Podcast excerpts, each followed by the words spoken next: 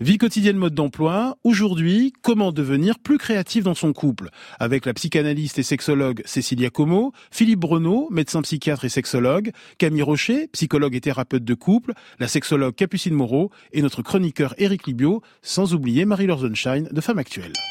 Grand bien vous fasse. La vie quotidienne, mode d'emploi. C'est moi Quelle journée Tu as trois heures de retard. T'as mangé? Oui, j'ai mangé.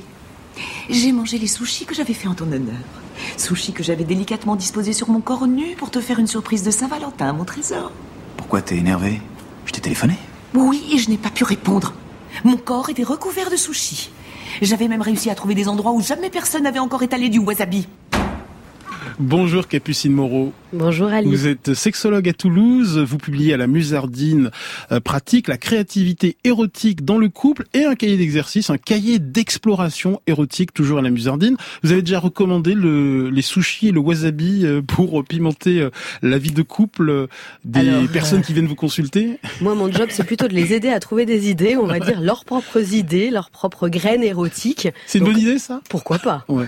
Alors vous avez la bonne idée de citer Kundera au début de votre livre. Je cite, elle était en sous-vêtements et coiffée du chapeau melon, puis elle comprit soudain que ce tableau les excitait tous les deux. Comment était-ce possible?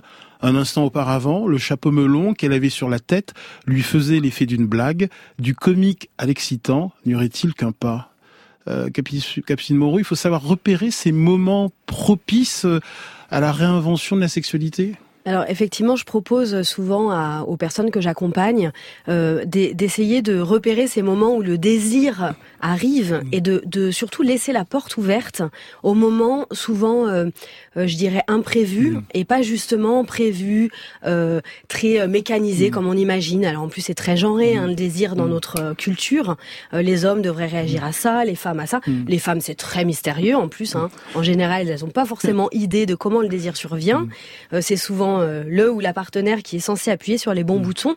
Donc oui, de regarder comment on se met dans un état, on va dire, propice à la survenue du désir, qui soit provoqué par l'autre, mais par soi-même, mm. par euh, euh, des rayons de soleil, par une musique, par euh, un slip rouge, mm. que sais-je, toutes ces petites choses, un chapeau melon, et parfois le, le voilà le, le, le petit truc est infime pour que ça bascule. Vous le rappelez dans votre livre, hein, il est important d'être attentif à ces facteurs qui facilitent l'apparition de l'érotisme, mais aussi aux facteurs qui freinent l'apparition de l'érotisme. Oui, exactement. Je propose justement là dans le cahier d'exercice, le cahier d'exploration érotique, de regarder tout ce qui fait aussi anti désir, anti-plaisir, anti-jouir.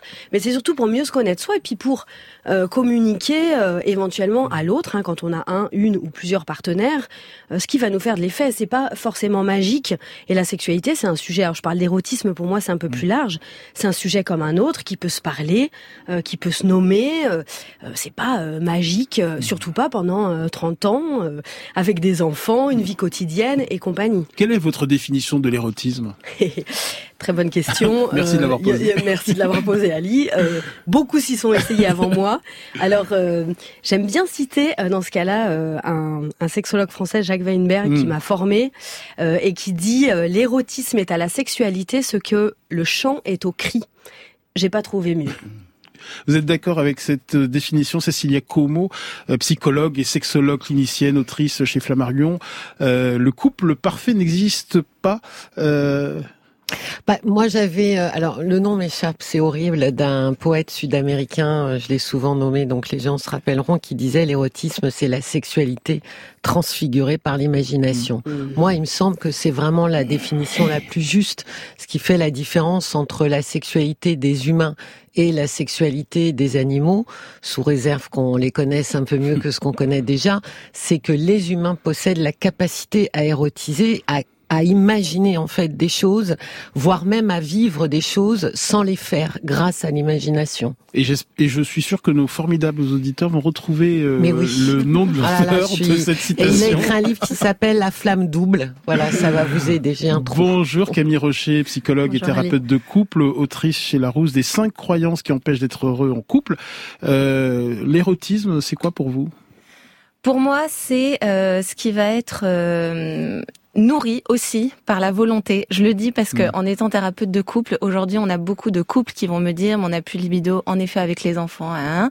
Et donc, ça va être euh, non seulement euh, pas forcément en effet euh, se prévoir des choses très réglées, très institutionnalisées, tout ça, mais tout en étant, comme disait Capucine, à l'écoute du désir, de voir comment on va avoir la volonté de réorganiser nos quotidiens pour que ce désir puisse avoir une place.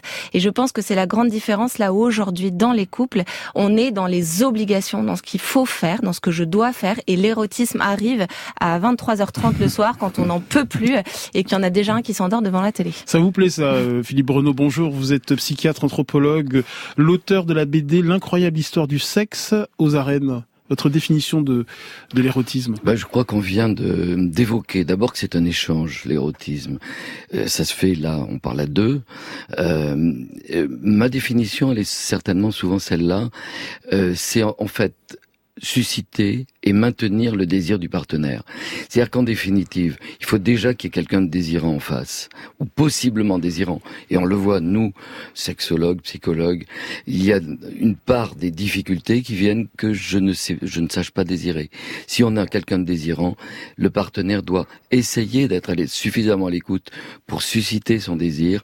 Et la chose la plus compliquée, c'est l'objet de toutes les interviews que nous avons, c'est maintenir le désir mmh. du partenaire. On sait le susciter dans une période de séduction. Maintenir le désir, c'est compliqué. Cécilia Como me souffle dans l'oreille que la citation Octavio Paz. Exactement. Euh, en tout cas, Capucine Moreau, j'aime beaucoup votre définition du couple. C'est une tautologie, mais je l'aime beaucoup. Un couple euh, est un couple si lui-même se définit et se nomme comme tel. Ouais. Ben aujourd'hui, euh, effectivement, j'ai voilà le premier chapitre, hein, c'est sur la, la essayer de, de, définir les contours du couple contemporain. Et finalement, aujourd'hui, euh, voilà, c'est ce que j'ai trouvé, hmm. la, la, la dénominateur commun. Euh, ben voilà, aujourd'hui, on n'a pas besoin d'être marié, pas hmm. besoin de contrat, pas besoin de vivre ensemble. Et vous dites d'ailleurs qu'il faut dépasser l'interrupteur euh, en couple, pas en couple. Expliquez-nous un petit peu. Oui, euh, je trouve qu'aujourd'hui, euh, enfin, je trouve, je suis pas la seule à le trouver, bien sûr. Euh, dans les par dans nos parcours en fait amoureux, on peut être un peu en couple, un peu entre deux couples. ensuite, on se remet en couple, on, on interrompt, on se met en multi-couple. Mmh, mmh, aujourd'hui, il y a tout le polyamour, le tout ce qui est couple libre, plein de formes de couples mmh. différents. Et on, on, peut moins. Avant, c'était vraiment, il y avait une, une différence entre le ou la célibataire, le couple. Et en fait, là, les frontières sont moins claires. Et je trouve que c'est intéressant, justement, sur ces sujets-là. Philippe Renaud. Oui, c'est très vrai euh, ce que évoque Capucine. Euh, il n'y a pas aujourd'hui de définition du couple. D'ailleurs, nous qui travaillons depuis longtemps dans le couple, ce que je disais il y a 10 ans, il y a 20 ans, n'est plus vrai. Le couple évolue, c'est quelque chose d'autre et il est multiforme. Avec une question que je pose à tous les couples que je vois, à chaque individu plutôt. Êtes-vous un couple? Et les réponses sont très variables. Alors je me permets de dire qu'elles sont souvent chez les hommes assez binaires. Oui, on est toujours un mmh. couple. Non. Et il va y avoir énormément de, et je le dis ça pour les hommes, hein, qu'ils le sachent, c'est pas on est en couple ou non. Non, le couple est plus qu'il était. Il n'existe plus, ça fait deux ans qu'il est terminé. C'est-à-dire que c'est très important peut-être dans le dialogue, dans un couple, quel que soit le partenaire, peut-être d'interroger euh, l'autre pour essayer de comprendre quelle est sa vision du couple, de quelle façon elle a évolué. Cécile Como, je vous sens dubitative. Non, non, pas du tout, mais j'étais en train de repenser à une notion euh, par rapport à on se consacre ou pas en couple. Euh, je, je, repensais à cette euh, à une notion d'Heidegger, le philosophe, qui disait finalement on a besoin d'être consacré par l'extérieur. Le couple a besoin d'être consacré par l'extérieur. Et, et ce qui est assez juste, on le voit sur les réseaux sociaux. Finalement, on expose un couple pour montrer aux gens qu'on est en couple. Et à, à contrario, on voit bien que les couples euh, euh, qui sont formés dans l'infidélité ne se considèrent pas finalement comme un couple, aussi parce qu'ils ne sont pas consacrés mmh. par l'extérieur comme un couple. Donc il y a aussi une notion évidemment de se consacrer soi-même, mais mais il y a quand même besoin d'être aussi euh, consacré par les autres comme un couple et on fait beaucoup d'efforts justement pour pour euh, pour y arriver au travers de photos, au travers de nous-mêmes quand on se photographie 50 photos du couple, c'est aussi mmh. ensuite pour les montrer. En tout cas, l'un des grands tabous euh, du couple, bah, c'est le couple qui dysfonctionne, qui galère, qui ne fait plus l'amour. Euh, c'est très fréquent et on en parle peu. Et dans son livre consacré à la sexualité des Français, euh, la sociologue Janine Mossu-Lavaux se demandait si le dernier tabou, eh bien, c'était pas le fait de ne plus faire l'amour dans le couple. Vous êtes d'accord avec ça, Capucine Moreau? Oui, je suis tout à fait d'accord. Je trouve que aujourd'hui, ben, la sexualité est très exposée, les tabous. Alors les tabous sont encore très présents, hein, mais en tout cas dans le dans le la sphère publique, on va dire, il y en a de moins en moins moins. Par contre, la chute du désir dans le couple, dans le couple amoureux, c'est extrêmement tabou. Camille Rocher, vous le constatez, euh, euh, tous ces couples parfaits aux yeux des autres, qui vivent ensemble depuis des années euh, et qui vieilliront certainement ensemble, mais qui ne font plus l'amour. Oui, alors. Ou très peu alors la grande difficulté, c'est qu'aujourd'hui, parfois, on se concentre trop sur la relation sexuelle. C'est-à-dire qu'en fait, on ne parle que de ça. Donc le couple est, désespéré en se disant, on n'a plus de relation sexuelle, ça va pas, il faut qu'on invente plein de trucs, tout ça. Sauf que moi, j'aborde en général le sujet un peu différemment, de me dire, en fait, c'est un symptôme de quelque chose qui ne fonctionne pas. Et aujourd'hui, on parle de créativité. Où est la créativité, la créativité dans votre couple au-delà de la sexualité? Et je crois que ça, mm. c'est quand même euh, le point central, c'est de se dire, la créativité vient aussi d'une bonne communication, d'une intimité émotionnelle, et ça ne vient pas que de cette excitation d'un chapeau melon. Capucine Moreau vous arrêtez pas d'approuver ce que dit Camille Rocher.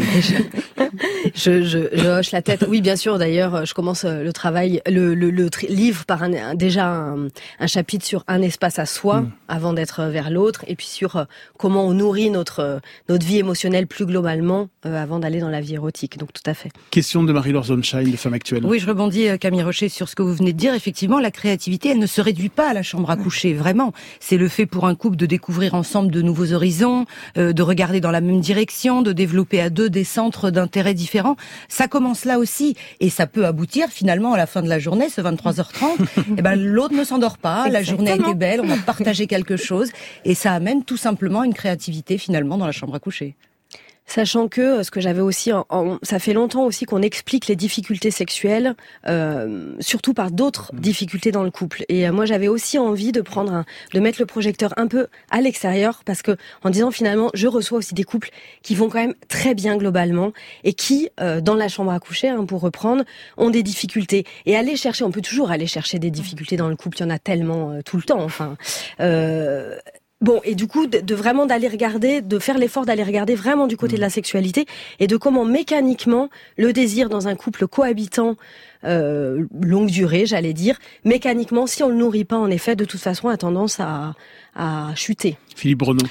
Oui, c'est vrai que euh, très souvent, il y a cette question comment euh, être resté créatif dans le couple, ainsi de suite. Et la plupart des réponses que l'on a, notamment, euh, je vais dire journalistiques entre guillemets, hein, ça va être des listes de hmm. trucs.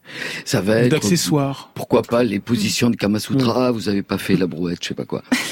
En définitive, on le sait tous autour de cette table, c'est beaucoup plus d'un état d'esprit, je dirais même créativité. Moi, je le verrais synonyme de euh, de laisser de l'espace à l'autre, de d'accepter, de, comprendre quel est l'espace nécessaire pour que l'autre, toujours pareil, d'en susciter et maintenir le désir, est une possibilité de créativité. En définitive, la créativité, c'est permettre que l'autre puisse créer ce pourquoi, à quoi il adhère.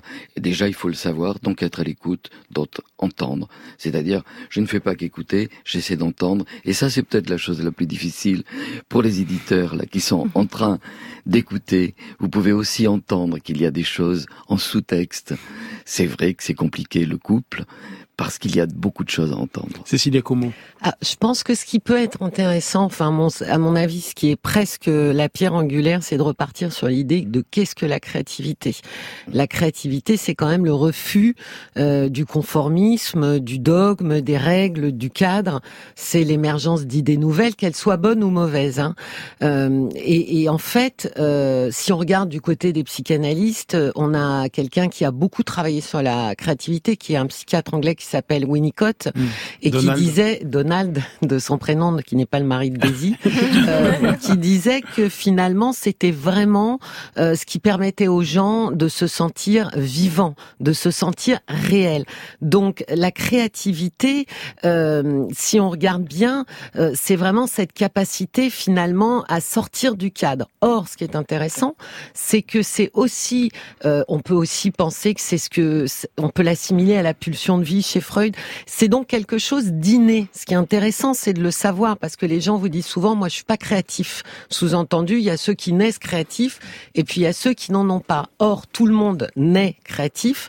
Preuve en est que les enfants, si on ne leur donne pas de cadre, ils n'ont pas de cadre. Donc, naturellement, on est hors cadre et mmh. ensuite on nous cadre. Et donc, ceux qui perdent la créativité sont des, c'est essentiellement dû en fait à l'inhibition de la créativité. Je n'ai plus de créativité parce qu'elle a été inhibée par mon écosystème, par les règles, par mon surmoi, euh, par tout ce qui a fait qu'on m'a façonné dans un cadre.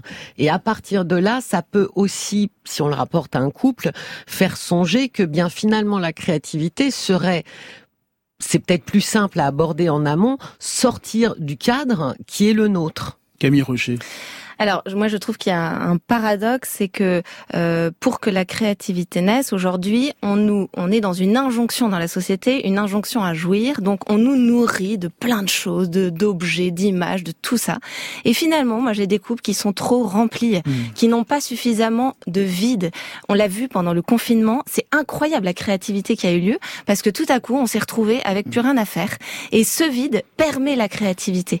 Donc en fait il y a une injonction entre il faut faire plein de choses pour être créatif. Et au final, bah non, l'injonction à être heureux, ça peut être aussi de mettre plus de vide dans sa vie pour pouvoir que ça, faire en sorte que cette créativité existe. Et Capucine Moreau, c'est tout l'objet de votre cahier d'exploration érotique. C'est pas un cahier de recettes, justement.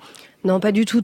toute ma recherche, c'est justement proposer alors ce que j'appelle des explorations et des introspections euh, pour donner un, justement des conditions euh, d'exploration. Un espace de liberté. un espace de liberté qui vient d'un cadre. Alors c'est comme dans les pratiques artistiques, vous savez, en général, pour être plus créatif, euh, on, dans, dans l'impro, danse impro, l'écriture, etc., on donne des contraintes. Et c'est aussi de proposer, la sexologue, entre guillemets, propose un cadre avec des contraintes, des contours, pour développer la mmh. créativité à l'intérieur de ces contours. Donc l'idée, c'est plutôt comment je vous propose de vous placer pendant un temps euh, donné, etc. Et à partir de là, favoriser l'émergence de sa créativité, effectivement, à partir du vide et du rien. Et ça parle à Eric Libieu parce que lui, il adore écrire sous contrainte. C'est pour ça que vous aimez autant euh, Georges Perec et, ses épigones. Hein oui, qui sont moyennement érotiques, mais euh, c'est vrai que la contrainte libère la créativité. Ne regardez pas comme ça, Eric Libio. Comment être plus créatif dans son couple C'est notre thème ce matin. Alors, euh, Capucine Moreau, je rappelle que vous êtes sexologue. Quand un couple confie qu'il ne fait plus l'amour, euh, qu'il n'a plus envie, qu'il s'ennuie, euh, trop souvent on lui rétorque bah, vous ne vous aimez plus, séparez-vous. Et pour vous, c'est une réponse fausse. Oui, tout à fait. Et c'est pour ça d'ailleurs, on parlait du tabou, hein, c'est-à-dire les couples qui, qui vivent ça n'en parlent pas. Euh, précisément pour cette raison-là. Et puis parce qu'on a une telle injonction à la sexualité que aujourd'hui, pas faire l'amour, c'est vraiment être euh, en dessous de tout, si je puis dire. Alors qu'en fait, c'est comme euh, je disais. Alors c'est très compliqué hein, les études en sexologie pour savoir exactement mmh. les les, enfin sur la sexualité, les chiffres, mais en tout cas, c'est c'est fréquent. et oui, c'est dommage parce qu'en fait, c'est un peu l'effort aussi de ce livre, c'est-à-dire évidemment à, relation à peu près bonne, euh, il y a plein d'autres raisons euh, qui font que euh, la sexualité, le désir se ont tendance à, à s'affaisser bien au-delà du sentiment amoureux. Cécilia Como, je rappelle que vous êtes psychanalyste et sexologue clinicienne. Euh, je pense que, alors, si ça peut faire du bien aux gens, euh, il y a vraiment une notion importante que tout le monde, si on est un peu honnête, euh, peut reconnaître, ou au moins reconnu dans sa vie, c'est que c'est quand même deux territoires différents. Le territoire de la sexualité et le territoire de l'affectivité et l'attachement. Donc, il y a des gens pour qui ces deux territoires cohabitent et ont besoin l'un de l'autre, et il y a énormément de gens où ces deux territoires fonctionnent de manière tout à fait parallèle. on peut avoir des rapports sexuels avec quelqu'un qu'on n'aime pas et on peut aimer quelqu'un avec qui les rapports sexuels ne sont pas bons. Camille Rocher, psychologue. ah, C'est vrai que euh, on a plusieurs fois employé le terme d'injonction et finalement, vraiment tout à l'heure, je, je, disais, mais c'est une injonction à jouir. Et moi, j'ai beaucoup de couples qui en fait aiment se faire des câlins. Il y a de la tendresse. C'est un début de sexualité. Et le problème, c'est qu'il y a une énorme frustration quand ils voient que ça marche pas ou que mm. euh, j'ai pas l'orgasme que je voudrais avoir. Ou... Et ça, c'est dommage aussi parce que en fait, il y a beaucoup de couples pour qui la sexualité fonctionne bien. Après, oui, il y a la question de l'orgasme et parfois des soucis techniques. Ou... Mais avant tout, quand il y a ce désir de se faire des câlins, de se retrouver, c'est c'est qu'il y a, y a vraiment de la du sexualité. bon qui est là. Il ne faut pas réduire sûr. la sexualité à la génitalité. Exactement, évidemment que c'est de la sexualité. Et d'ailleurs, ça, ça démarre comme ça. Donc Mm. euh, déjà, s'il y a ça, c'est c'est bon. Ça veut dire que le couple vit et existe bien. Philippe Bruno, psychiatre et anthropologue. Oui, c'est vrai. Ce que vient de dire Camille, c'est tout à fait euh, exact que les la tendresse est peut-être l'argument euh, qui va nous amener d'ailleurs quand on veut reprendre la sexualité, on veut les amener à avoir de la tendresse la plupart du temps. Les gens qui n'ont pas de sexualité souvent n'ont plus de tendresse parce que s'il y a une inhibition, par exemple à la sexualité, je vais surtout pas faire un geste La peur. qui peut m'amener à une sexualité que je ne désire pas ou que je peux pas affronter ou donc d'une certaine façon le le noyau peut-être sur lequel on, on va se retrouver vers lequel on peut s'épanouir c'est d'abord la tendresse. Euh, être plus créatif dans son couple, oui, encore faut-il avoir envie de faire l'amour. Euh, il existe de nombreux freins, euh, la charge mentale, la fatigue, la flemme de, de s'y mettre. L'une de vos patientes, Capucine Moreau, euh, Élise, euh, euh, vous dit, euh, franchement, le sexe, je pourrais m'en passer. Oui, on peut tout à fait s'en passer. Et une Euh, autre patiente, une autre patiente vous dit, quand on fait l'amour avec mon mari, j'ai une oreille à l'affût du moindre craquement du parquet. Mm.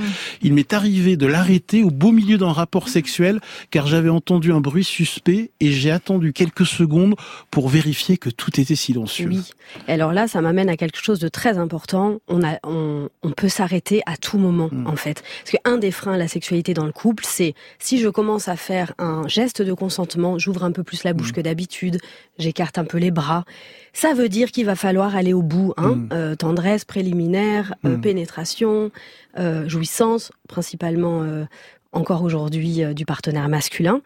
Euh, non, alors ça c'est ce que j'apprends aussi à mes patients, patientes, dans le livre aussi. En fait, on peut absolument jouir et se délecter d'un baiser, on arrête après le baiser, d'une caresse, etc. Et vous rappelez qu'il est possible d'érotiser le fait de faire l'amour en, en s'interdisant d'émettre le moindre bruit. euh, voilà une piste pour être Mais- créatif dans son couple. Effectivement, ça, il- toutes, toutes les pistes, il faut pas chercher, on le disait tout à l'heure, hein, forcément des choses absolument extraordinaires.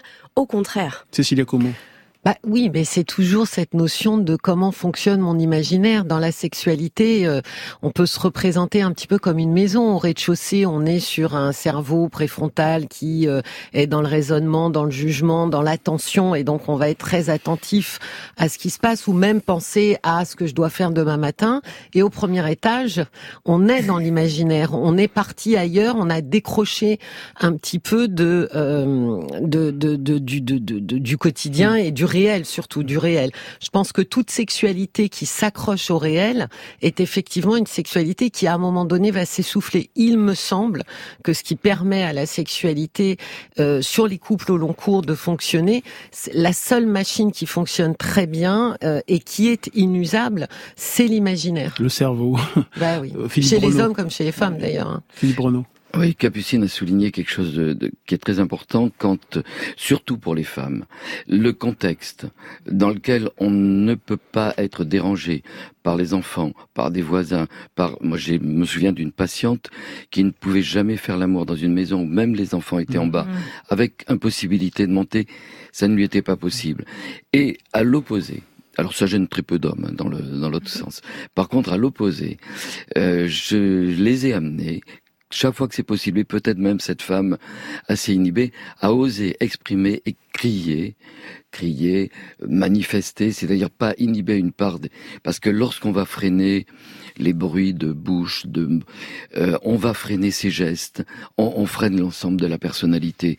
Et je les ai amenés, et notamment les hommes, pourquoi pas à crier lors d'un moment d'extase. Eh bien, je peux vous dire que ça en a libéré plus d'un, alors que les auditeurs et les auditrices puissent crier tant qu'ils en ont envie. Et nous accueillons une auditrice, Gabi des Alpes-Maritimes. Ça vous parle ce que vient de vous, de Ah nous oui, non, dire Philippe me- Bonjour. euh, bonjour. Je suis morte de rire. Je veux dire, c'est. euh, Non, c'est sérieux, là. D'autant plus, Euh, voilà, je me présente, j'ai 65 ans, mon compagnon a 67 ans.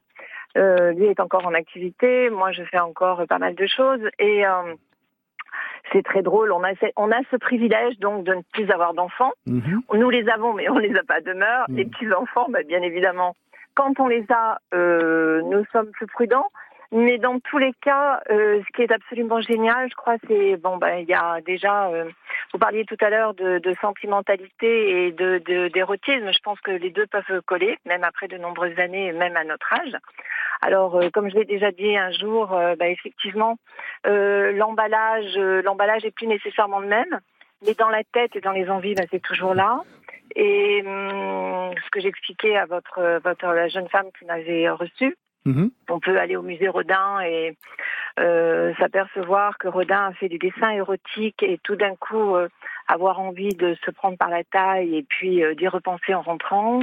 et à ce moment-là, ben, de se lâcher, de bricoler, de se retrouver sur une échelle et de se dire après tout pourquoi pas l'arthrose n'est pas encore au rendez-vous. Gabi, si je comprends bien, vous faites feu de tout bois. C'est-à-dire que je crois que en fait, euh, on est, on est, on a, on a perdu ce, ce, côté de l'inhibition qu'ont peut-être les jeunes par rapport au corps. Hmm. Parce que ça, je crois aussi, pour l'avoir euh, connu peut-être quand j'étais jeune, il y a plus de, il y a plus de démarches du euh, oui qu'est-ce que qu'est-ce qu'on va penser de moi ou qu'est-ce que qu'est-ce que je dois faire ou, ou, ou l'image que l'on a de moi alors qu'à notre âge et quand en plus vous êtes ensemble depuis un certain temps euh, vous avez dépassé ce stade et finalement vous laissez euh, bah, vos envies, vous laissez votre imaginaire partir. Vous attendez peut-être pas 21 heures euh, parce que bon bah le week-end après tout why not? Euh, voilà, c'est une, une libération. Et je pense aussi, malgré tout, qu'il faut quand même au départ avoir euh, une certaine osmose dans ce domaine. Témoignage passionnant de, de Gabi, hein, euh, Capucine Moreau. Hein. Passionnant, ça me fait. Euh, merci pour ce bel euh, exemple, oui, ce beau témoignage. Ça me fait penser à un, un, couple que je connais de plus de 70 ans qui dort dans une tente de toit sur la voiture et l'insolite, pourquoi pas.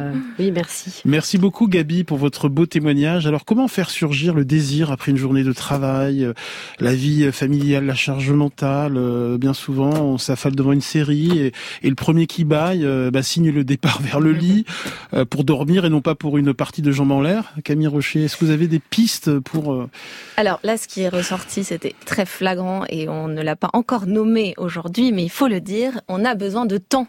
Et donc le temps, il faut le créer. Parce que c'est bien beau d'aller voir une exposition, de monter sur une échelle pour faire des travaux, mais en fait, il faut avoir le temps de faire ça à deux. Et aujourd'hui, on est quand même, et c'est le problème euh, de, des couples et des jeunes couples encore plus, c'est qu'on est complètement surchargé. Alors je sais pas si c'est la région parisienne, mais c'est c'est incroyable en fait. Enfin vraiment, ils n'ont pas le temps. Ils n'ont pas le temps pour eux déjà mm. personnellement. Donc je peux vous dire que le couple ça passe en dernier. Mm. Donc quand mes besoins ne sont pas remplis, euh, je n'ai absolument pas l'ouverture pour aller vers l'autre. Est-ce qu'il faut anticiper, planifier, euh, organiser un moment sexuel, amoureux, érotique, C'est oui, comment ah, Juste, je reviens sur ce que vous avez dit. Je pense que déjà la croyance, vous avez utilisé surgir. Mm. Le désir ne surgit pas, sauf quand on est euh, aux alentours d'une période d'ovulation mm. euh, et qu'on est mm. euh, complètement muet par euh, ces hormones. Le désir ne surgit pas, il faut lui laisser de la place. Mm. Et donc je pense que au-delà du temps, ce qui est important, c'est que créativité, ça va avec disponibilité mentale. Mais est-ce qu'il faut planifier, anticiper, organiser Ça va dépendre. C'est-à-dire qu'il y a des gens, c'est pareil. C'est comment est-ce que vous érotisez les choses? Il y a des gens qui sont qui trouvent ça très érotique. Je rappelle quand même tout le temps que quand on se rencontre et qu'on est dans cette phase de séduction, on est en train d'anticiper ce qui va se passer parce que la personne qui rejoint euh, son compagnon ou sa compagne euh, le soir ou l'après-midi, au début d'une histoire, c'est très bien qu'ils ne vont pas faire une partie de tarot. Elle sait ce qui va se passer et pourtant, quelques heures avant, elle est déjà en train d'apprécier et même d'être excitée sur ce qui va se produire. Donc l'anticipation, c'est quelque chose qui fonctionne. Il y a des gens qui trouvent que cette absence de spontanéité, ça, ça, ça les, voilà, c'est trop cadré, trouve-t-il. Capucine Moreau, vous êtes partisane hein, de cette euh, anticipation, de cette organisation. je suis plutôt partisane et je parle justement du mythe de la spontanéité en disant euh, comment, euh, comment peut-on dans les vies qu'on a aujourd'hui se retrouver boum entre 23h30, hein, tu disais Camille, pour avec un désir commun, boum à un, certain moment. Donc je, je, le propose, je propose de tester effectivement en disant bah, au début d'une relation on le fait, de se retrouver pour un, un date, un rencard, hein, ça dépend de quelle, quelle génération on est pour la formulation, et pas forcément en prévoyant quelque chose. Ça peut être justement ne prévoir rien, avoir du temps de vide, du temps d'ennui, on se retrouve, et ça ne veut pas forcément dire pour faire l'amour de telle ou mm. telle façon, mais pour avoir un moment intime, euh, corporel, sensuel, ça peut être, on parlait d'imagination, se lire une, page de quelque chose, euh, d'un roman qu'on a aimé, euh, ça peut être se, se, se juste s'effleurer, se caresser, etc. Comment être plus créatif dans son couple C'est notre thème ce matin. Et François, tiens, qui nous écrit, je voulais dire aux éditeurs que pour retrouver l'autre et le désir, l'érotisme, il faut se débarrasser de la télévision, oublier la tablette et le téléphone portable le soir. Nous avons quatre enfants d'âge très différents et nous faisons l'amour au moins quatre fois par semaine avec plaisir et inventivité euh, depuis que nous avons mis de côté tous ces échappatoires parasitant le plaisir de retrouver l'autre. Vous êtes tous d'accord autour de la table, Philippe Brenaud, anthropologue et psychiatre? Oui, je, je reprendrai le terme euh, important qu'évoquait Camille tout à l'heure. Ce qui manque toujours, c'est le temps. Mais l'adjectif du temps, vous savez pas quel il est, c'est tendresse. Hmm. Et il y a un autre adjectif que j'accole toujours à tendresse, c'est corporel. C'est vrai que si on a du temps et que peut revenir euh, de la tendresse corporelle, moi je crois que c'est l'ingrédient qui va nous permettre peut-être de s'approcher, mais pas tout le temps. C'est-à-dire que s'il y avait régulièrement de la tendresse et de la tendresse corporelle. Ben, à un moment donné, effectivement, ça revient. Question de Marie-Laure Zonshine de Femme Actuelle. Alors, aux antipodes de la tendresse corporelle, euh, la pornographie, bien entendu, mm. qui réduit l'imaginaire. On voit, on le voit bien, les jeunes ont devant leurs yeux, et les jeunes, pas, pas que, les jeunes. absolument, hein, des, des, images stéréotypées, souvent réductrices. Euh, quel est votre point de vue justement sur la place qui est quand même importante euh, dans la chambre à coucher à nouveau, de la pornographie. Capucine Moreau, pour les hommes comme pour les femmes d'ailleurs. Hein. Pour les hommes comme pour les femmes. C'est bien de le, de le redire. Oui, le, la pornographie standardise l'imaginaire effectivement euh, énormément. Donc pour tous les âges, ceci dit, on voit quand même une différence, je trouve, hein, en cabinet, entre celles et ceux qui sont qui ont eu leur euh, apprentissage sexuel avant Internet et après, euh, puisqu'effectivement c'est pas tant l'apprentissage qui se fait, mmh. mais les modes d'excitation qui sont un peu toujours les mêmes et calqués sur la pornographie, euh, voire même avec une satisfaction euh, parfois euh, supérieure, un seul parce qu'on n'est pas dans la mm. rencontre de l'autre, dans seul devant ses écrans et parfois une incapacité à rejoindre l'autre, à rejoindre le désir de l'autre, l'écoute de l'autre, avec aussi des inquiétudes autour de la perf. Alors pour le public masculin plutôt autour de la performance, hein, féminin ça va être plus autour du corps. Est-ce que j'ai un corps qui est conforme euh, aux, standards? Alors Capucine hmm. Moreau, dans votre livre, vous nous proposez de trouver, euh, de retrouver notre boussole érotique intérieure. Euh, comment Eric Libio pourrait-il trouver sa boussole érotique intérieure? C'est, je vous cite, trouver ce chemin de liberté qui implique de sortir des étiquettes, celles dont hmm. on s'affuble et celles que l'on donne aux autres. Oui, bah, finalement, euh, alors c'est un bien grand mot, mais pour moi, c'est presque la voix érotique, la voix sexuelle, ça pourrait presque être une voix euh, euh, même pas spirituelle, mais une voie de vie. Un, il y en a plein des voies, hein, une comme euh, comme une autre, effectivement, pour venir un peu rencontrer ce qui nous mue, euh, ce qui nous euh, ce qui nous fait unique, on va dire, dans le mouvement hein, d'ailleurs, parce que de toute façon ça change. Et la proposition, c'est déjà la rencontre effectivement de soi avant l'autre. Au-delà, je le, je le dis effectivement, des étiquettes de genre. Quand on est une femme, on est censé être excité par ci, par ça. Quand on est un homme, par autre chose. bon, aujourd'hui, hein, on, on on questionne beaucoup le hmm. genre sur ces là-dessus aussi. Et, je vous cite, hein, euh, il est intéressant et créatif de jouer avec nos identités, de les laisser bouger, d'accepter notre pluralité créative. Oui. Euh, je propose par exemple à des couples hein, hétéros, parce que depuis euh, tout à l'heure, on, est un petit peu plus axé sur le couple hétéro, qui, à mon sens, du coup, couple hétéro, c'est un grand, vous savez, c'est une grande euh, nébuleuse. Une grande nébuleuse, on met tout le monde dedans, tout le monde est la même chose. Mm. Bon, tous les, les, les, personnes qui ont eu besoin de, de, de, questionner leur sexualité se sont questionnées en général beaucoup plus tôt que le couple hétéro mm. qui est censé être comme si, mm. comme ça, etc. Euh, je leur propose par exemple euh, des explorations où euh, le, vraiment les genres peuvent être complètement inversés euh, pour venir sentir en soi comment c'est quand je suis active, quand je suis active, comment c'est quand je suis plutôt en réception, puisque là aussi on a été extrêmement conditionné éduqué, conditionné. Une femme est plutôt à recevoir, un homme est plutôt actif, etc voilà, là je, je, caricature pas mal, mais, mais c'est souvent comme ça en Cécilia Como, psychanalyste et sexologue tunisienne, votre, votre regard sur... Euh, bah, je, je, je pense surtout qu'il y a une... Alors, si on voulait faire simple, en réalité, sur la créativité, euh, je, je dirais aux gens, rappelez-vous déjà une chose, une chose essentielle, c'est que c'est par la séduction que vous vous êtes conquis. Et c'est très souvent ce qui a totalement disparu. Et je trouve ça toujours assez, alors drôle peut-être pas, mais quand même intrigant cette notion de euh, d'enlever le pied d'une chaise et de vouloir continuer à s'asseoir dessus. Moi, il y a quelque chose qui qui colle pas, et donc la séduction et la créativité vont très bien ensemble. Et je, renvoie toujours les gens à, à, cet espace-là qui a été le leur pour leur indiquer qu'ils ont ils ont ces capacités-là et que peut-être que si les choses sont effectivement très différentes et mal en point, c'est parce qu'ils persistent à faire sans ce qu'ils avaient mis comme ingrédient essentiel au départ. Camille Rocher, psychologue.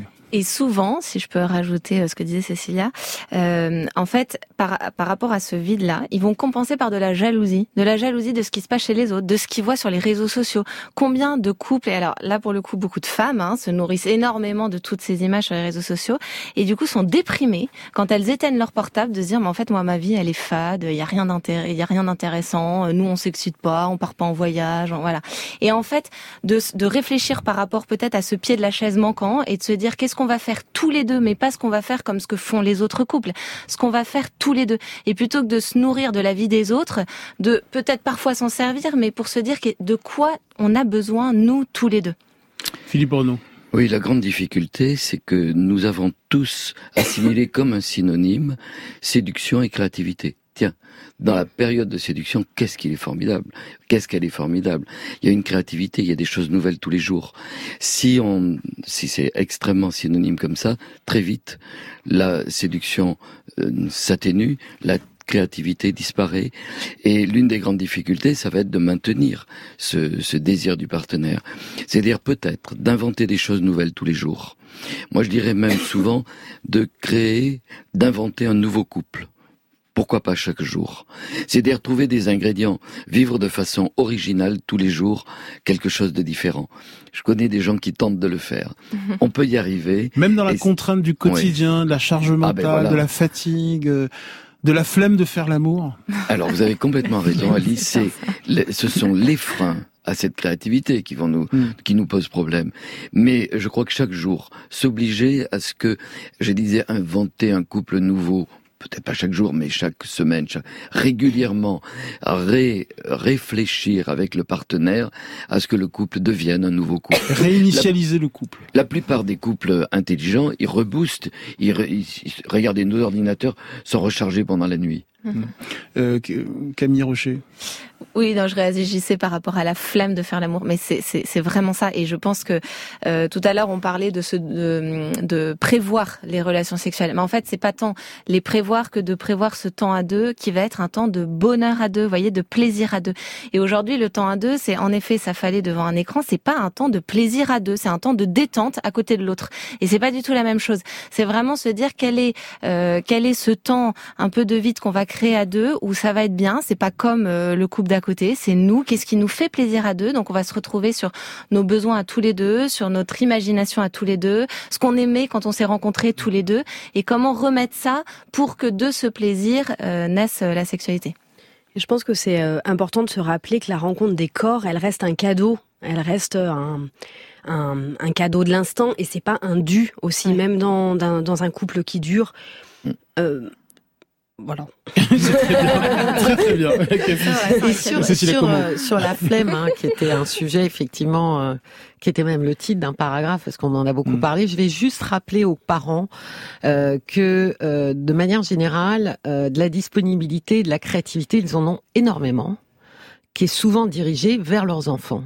Rarement vers les conjoints. Et quand on leur signale, c'est vrai que ça les laisse un peu pantois de voir à quel point ils sont capables d'être créatifs le week-end, d'être patients, d'être imaginatifs, parce qu'il faut, euh, voilà, euh, euh, développer l'imagination de leur enfant, et, et très peu au sein du couple. Et la dernière chose, c'est surtout que les idées nouvelles, elles viennent des questions et rarement des réponses.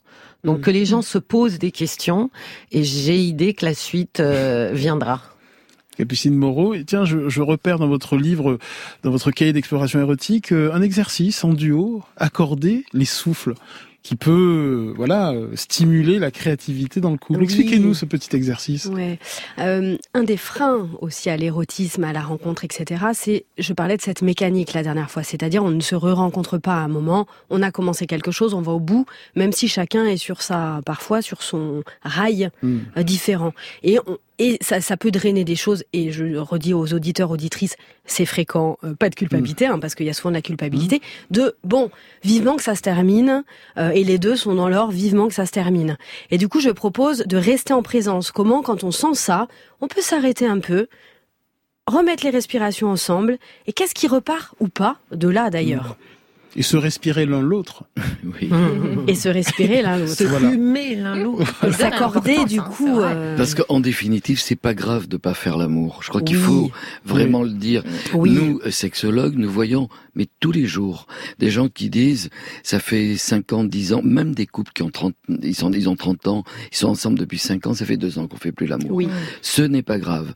Ce qu'il faut, et d'ailleurs la plupart des gens qui nous consultent, même s'ils font pas l'amour, le, qu'est-ce qui se passe? Ils ont un lien. Ils ont un lien amoureux. Donc, entretenez le lien amoureux, l'écoute de l'autre, à ce moment-là, l'amour, ça revient. Je vais juste dire, Philippe, ce n'est pas grave, mais pour beaucoup de gens, au moins des deux, c'est douloureux oui, de ne pas être désiré. C'est pas grave quand les deux se ah bah oui, mais dans, se satisfont, pardon, y a pas de... sujet, c'est leur choix. Oui, Eric, j'ai fait une faute d'orthographe. Oui, un pan sur le bec. Oui, oui, oui. Il est méchant cet Eric là, il m'a regardé d'un œil mauvais. Euh, merci beaucoup. Euh, toute la bibliographie est à retrouver sur l'appli et sur le site de France Inter. Vous pouvez podcaster et partager cette émission sur les applis France Inter et Radio France. Grand bien vous fasse est un podcast France Inter.